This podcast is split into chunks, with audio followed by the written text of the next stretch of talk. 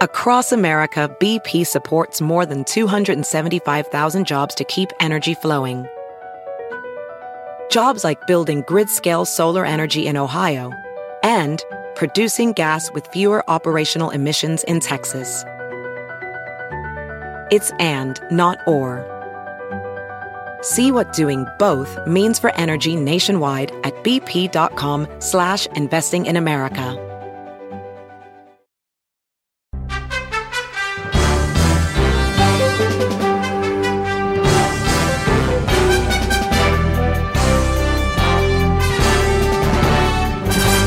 Hola, ¿cómo estás? Soy Fernando Espuelas desde Washington. Muy buenas tardes y gracias por acompañarme.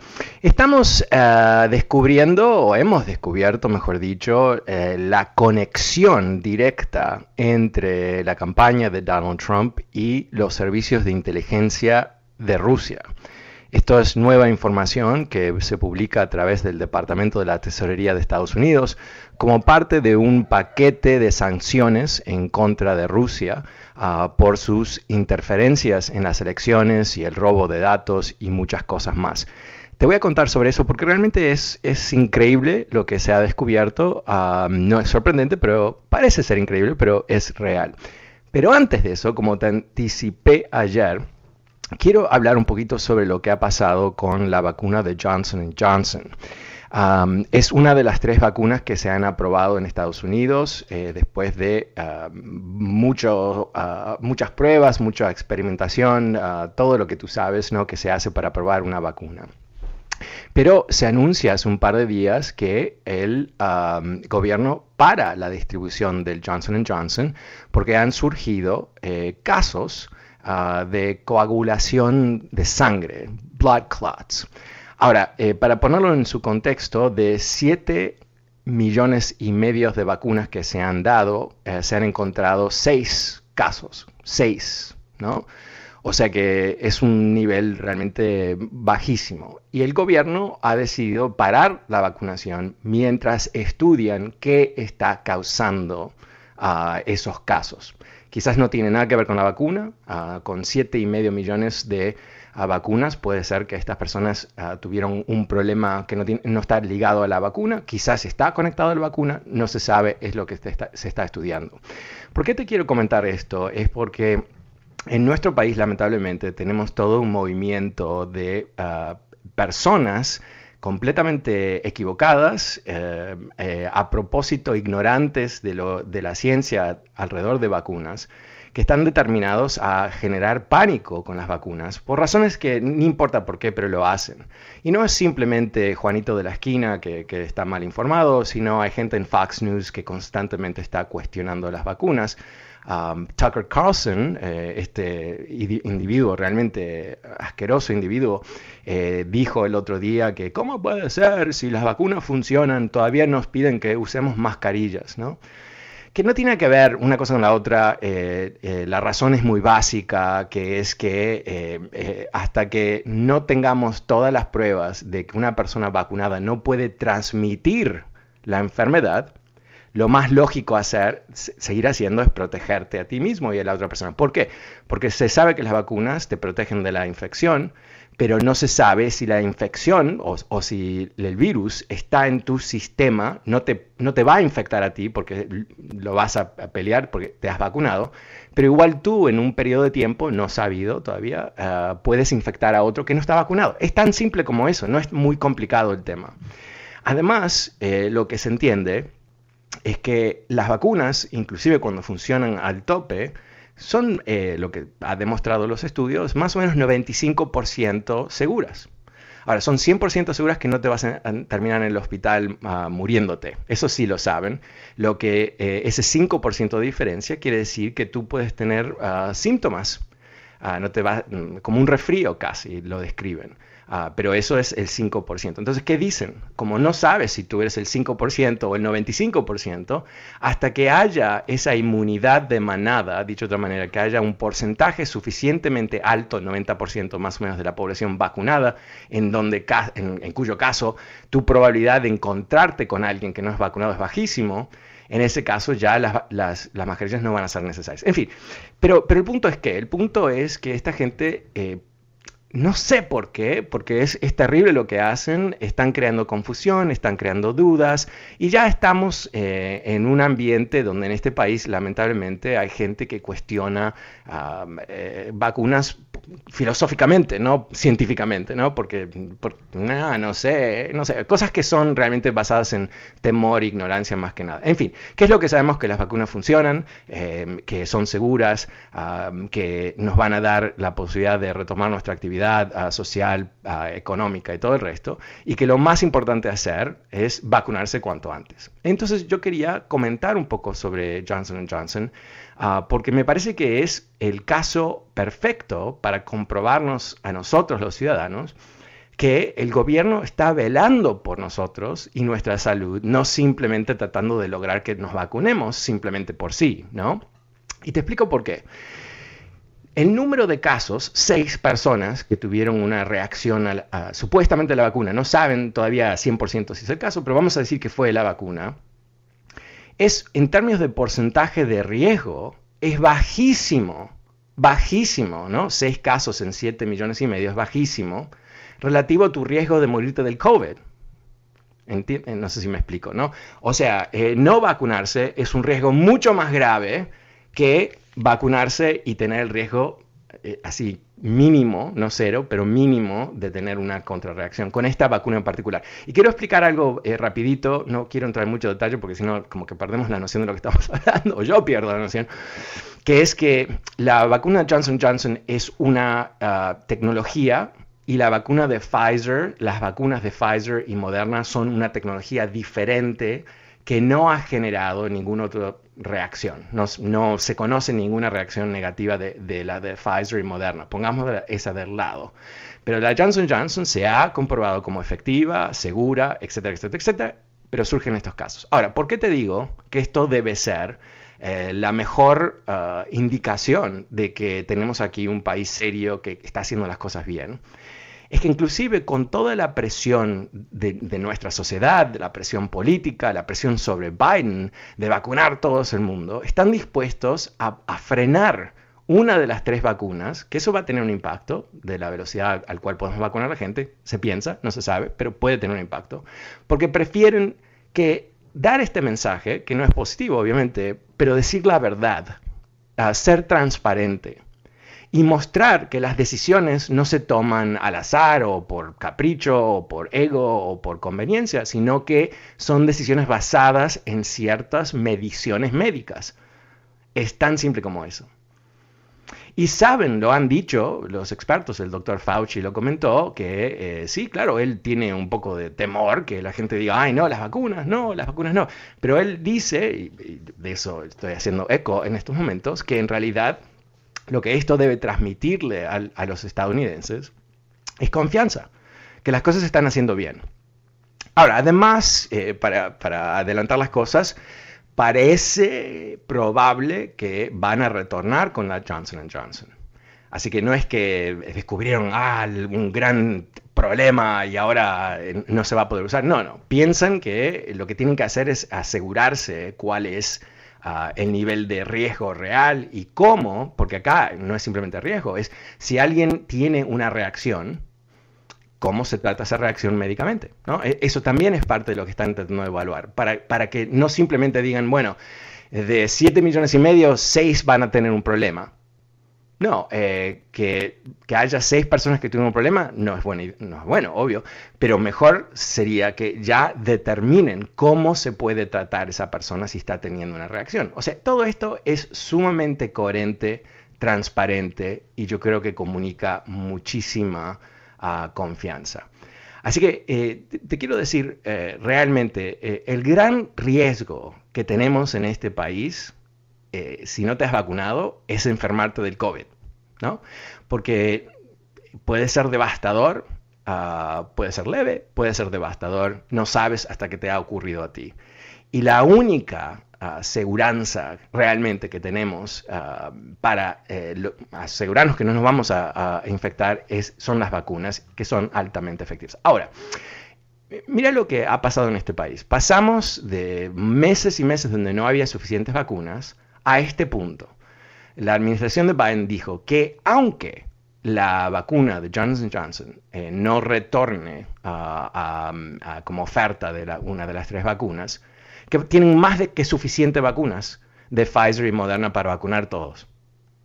Así que eso eh, también yo creo que nos debería dar un, tremendo alivio, ¿no? Si no te has vacunado todavía, eh, puedes, ¿no? En casi todos los estados calificas para vacunarte ahora, si creo que eres mayor de 16 años, algo así y hay suficiente vacunas, no te vas a poder vacunar de un día para el otro, haces una cita, cada estado es diferente obviamente, ah, pero lo vas a poder lograr. Así que eh, quería tomar estos eh, momentos en el comienzo del programa para comunicar esto porque yo creo que es, fundamental. Y lamentablemente eh, quiero para, terminar comentarte que la historia número uno sobre la vacuna de Johnson Johnson que está circulando en Facebook no es real es una conspiración. Entonces, eh, yo creo que, quiero reiterar una vez más que si te estás informando a través de Facebook, no te estás informando. Estás recibiendo todo tipo de información, alguna es buena, alguna es mala, y no vas a poder distinguir entre la, buena y la mala. En el caso de las vacunas, yo diría que Facebook es el peor lugar posible para informarte. Y te reitero una vez más eh, no tomes mis consejos, ¿quién soy yo? Ciertamente no soy doctor. Eh, utiliza el sitio web oficial del cdc.gov, G-O-V corta de Víctor, cdc.gov. Ese es el sitio web oficial que tiene toda la información validada por científicos del gobierno, no es política, no es propaganda, no es nada, tienen un sitio en inglés, un sitio en español, muy fácil de usar, te puedes informar rápido. No tomes consejos de un loco uruguayo en la radio, de Juanito de la esquina, de María en la taquería o de un tremendo ah, mentiroso en Facebook. Eh, cdc.gov. Ok. Ah, ok.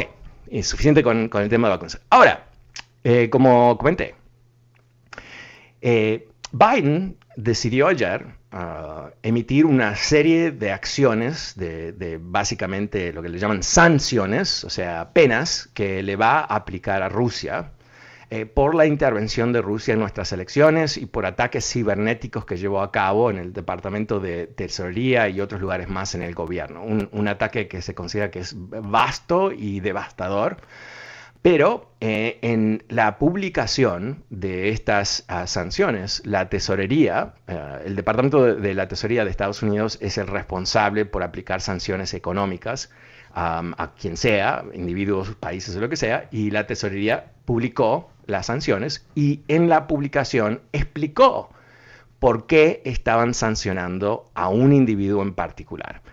Y en explicarlo, confirmaron que había un vínculo, una conexión, no teórica, no por el costado, pero directa, directa, entre la campaña de Donald Trump y los servicios de inteligencia de Rusia que a su vez atacaron la elección. Escucha lo que te digo. Confirmado. Cuando Trump decía no collusion, no collusion, no collusion, no, estuvimos ahí como dos años escuchándolo él. En realidad era totalmente collusion totalmente conectado. Ahora, no se sabe, eh, quizás alguien sabe, quizás es un secreto de Estado, no sé, que si Trump sabía que esa conexión existía, no se sabe. No, perdón, no se, no se ha confirmado públicamente, yo no sé. Pero lo que sí se sabe es que una conexión directa. Ahora, ¿cómo es la conexión? Te voy a dar, mira este nombre, yo que hablo ruso igual que hablo chino, lo voy a mal pronunciar. Konstantin Kalimnik. Kalimnik. Konstantin Kalimnik. Ok, ¿quién fue Konstantin Kalimnik? Él fue uh, sancionado ayer. ¿Y por qué fue sancionado? Porque él es un agente de las uh, agencias de espías de inteligencia rusa. ¿Ok? Pero eso no es la razón de la sanción. ¿Qué más es? Fue Konstantin Kalimnik. Bueno, eh, él fue la mano derecha de Paul Manafort. Paul Manafort. Paul Manafort. ¿Recuerdas Paul Manafort? Paul Manafort fue el ah, presidente, el CEO de la campaña de Donald Trump en el 2016. Ah, wow. ¿Y la mano derecha era quién? Konstantin Kalimnik. ¿Y quién era Konstantin Kilimnik? Un espía ruso. ¿Ok? Está Trump. Trump contrata a Paul Manafort como jefe de su campaña. Paul Manafort tiene como su mano derecha, ¿en donde Ucrania, a Konstantin Kilimnik. ¿Ok? Ahora, esto no es simplemente que, mmm, curiosamente, el presidente de la campaña de Trump, a su vez, es un asociado de un agente de inteligencia de Rusia. Ah, qué, qué, qué maravilla. La vida es tan sorpresa, nos sorprende, nos sorprende tanto la vida a veces, ¿no? No, obvio que esto no es un accidente. Pero, ¿qué más se ha comprobado? Que Paul Manafort le mandaba a Konstantin Kilimnik información privilegiada de la campaña, en particular lo que eran encuestas locales. Eh, en este estado el apoyo de Trump es esto y lo otro, quién lo apoya, quién no lo apoya, una cantidad de análisis sobre quién eran los votantes que terminó en dónde? En las manos de las agencias de inteligencia de Putin, que a su vez llevaron a cabo un ataque en Estados Unidos que entre otras cosas logró disminuir el porcentaje de votos afroamericanos en ciertos estados como Michigan, que eran, entre comillas, estados demócratas, eh, donde afroamericanos son un porcentaje importante del apoyo de los demócratas, votaron menos. Hmm. Y ahí es exactamente donde la campaña de, perdón, la, campaña de Putin para Trump se llevó a cabo a través de Facebook y otros ah, ah, eh, eh, canales ah, de Internet. Así que ahora no debería haber para nadie ningún tipo de duda sobre qué es lo que realmente ocurrió. Por supuesto, hay más información que todavía no sabemos, quizás algún día lo vamos a saber, quizás no, sobre qué es lo que sabía Donald Trump. Recordemos los encuentros ah, con ah, agentes de Rusia en Trump Tower, ¿recuerdas eso? Cuando vinieron a visitarlo a Don Jr., a hablar que tenían cosas que podían publicar sobre Hillary Clinton. Bueno, todo esto es parte de lo mismo y ahora lo estamos empezando a ver. Yo, no sé, eh, yo quiero ser justo y objetivo, ¿no? La información que tenemos no nos da la prueba que Trump sabía que el jefe de su campaña estaba dando la información privilegiada a un agente, un espía ruso, ¿no? Eh, puede ser que no lo sabía, puede ser, no sabemos. Pero yo me pregunto, ¿no? Si tú contratas a un señor, Paul Manafort, y ese señor, eh, que, es muy talentoso, aparentemente un ladrón, ¿no? Eh, terminó en la cárcel, fue perdonado por Trump, se esquivó años de cárcel. Pero, ¿por qué él? ¿Por qué él en particular? ¿Y por qué los comentarios positivos hacia Rusia a través de toda la campaña? ¿Y por qué la conexión ah, con Wikileaks, que a su vez eh, recibió información de las agencias de inteligencia rusa para publicar y ese, el conocimiento que esa información venía se transmitió al previo jefe de campaña de Trump, Roger Stone? Todas estas cosas, ¿no? Eh, eh, tenemos ahora tantas conexiones a los rusos que uno puede decir, wow, esto es algo insólito, esto es de, otro planeta, ¿no? Porque mira las ah, conexiones, tantas conexiones, ¿no? yo te diría, esto es mi, ah, conclusión viendo toda esta información, no quiere decir que, que es eh, lo que te voy a decir es la verdad porque no, no lo podemos comprobar. Pero es bastante obvio aquí que hubo un vínculo con los rusos, que los rusos manifestaron directamente que querían que Trump gane y que Trump y los rusos coordinaron en voz alta, ¿no? Eh, Trump diciendo cosas eh, a las cámaras, diciéndole, ¿recuerdas cuando le dice que, entreguen los emails de Hillary? ¿Cómo sabía que había emails de Hillary? Porque lo sabía por Roger Stone. Ah, todas esas cosas que han ah, ocurrido, que ocurrieron ah, públicamente. Y después lo que ocurrió después, ¿no? Eh, los aplausos constantes hacia Putin, los besitos, la falta de crítica hacia los rusos, inclusive con, con todo lo que habían, estaban haciendo. El esfuerzo de culpar a Ucrania por la supuesta intervención en las elecciones de 2016, algo que sale directamente de las agencias de inteligencia de los rusos, pero Trump repetía constantemente. Y, por último, eh, ¿qué es lo que hizo Paul Manafort? Paul Manafort fue arrestado, uh, uh, fue, uh, hizo, terminó en juicio, no perdió el juicio, eh, fue condenado. ¿Y después qué? En, la última instancia, Donald Trump lo libera de la cárcel. ¿Y cómo se descata, se destaca Paul Manafort? Se destaca por ser tremendamente leal a Donald Trump. Porque él le mintió al FBI. Él le mintió a los procuradores. Él nunca dijo la verdad de qué es lo que realmente había ocurrido. Y eso es lo que lo termina mandando a la cárcel, porque eh, los procuradores dicen, no, eh, él, hubo decepción, ¿no? porque eh, habían, habían negociado con Paul Manafort uno de estos acuerdos donde sabemos que tú eres culpable, ok, todo esto, y vas a terminar en la cárcel por años y años y años, y no, no eres joven, un tipo de 70 años creo.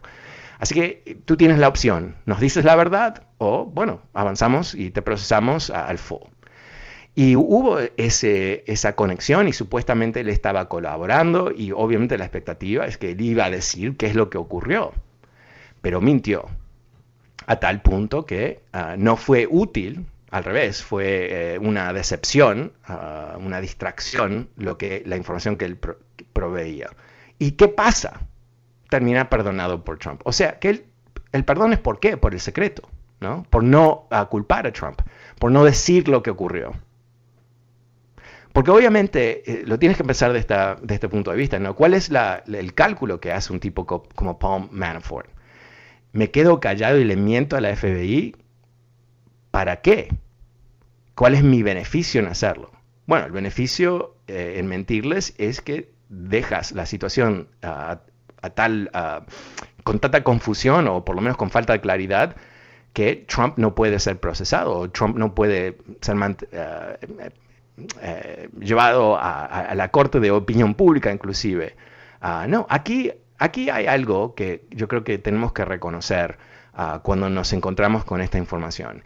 Y, sin duda alguien me va a llamar, eh, voy a dar el número, el, número es 844-410-1020, 844-410-1020 si quieres participar de esta conversación. Eh, pero sin duda alguien me va a llamar para decir que no, ¿cómo puede ser que estamos hablando de Donald Trump y todo eso? Pero lo interesante de estos tiempos es que ahora que el Departamento de Justicia, ah, la Administración Federal, el Ejecutivo, no está controlado por Trump, se están ah, publicando la información que ya existía. Ah, se está entendiendo qué es lo que realmente ocurrió en este país a través de cuatro años de Trump. Y eso eh, obviamente eh, nos abre los ojos.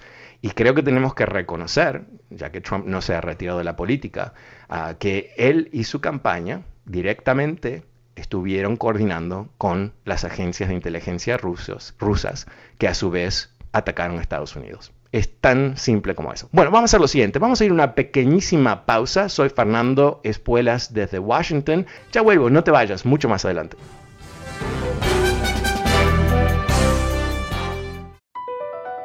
Across America, BP supports more than 275,000 jobs to keep energy flowing.